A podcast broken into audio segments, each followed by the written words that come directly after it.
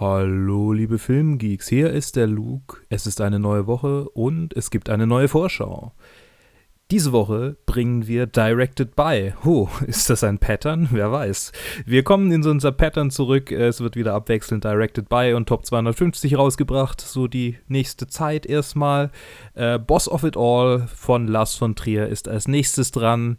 Äh, da könnt ihr euch drauf freuen. Ein sehr, äh, ja, ein Ausreißer aus der Filmografie von Lars von Trier, könnte man sagen.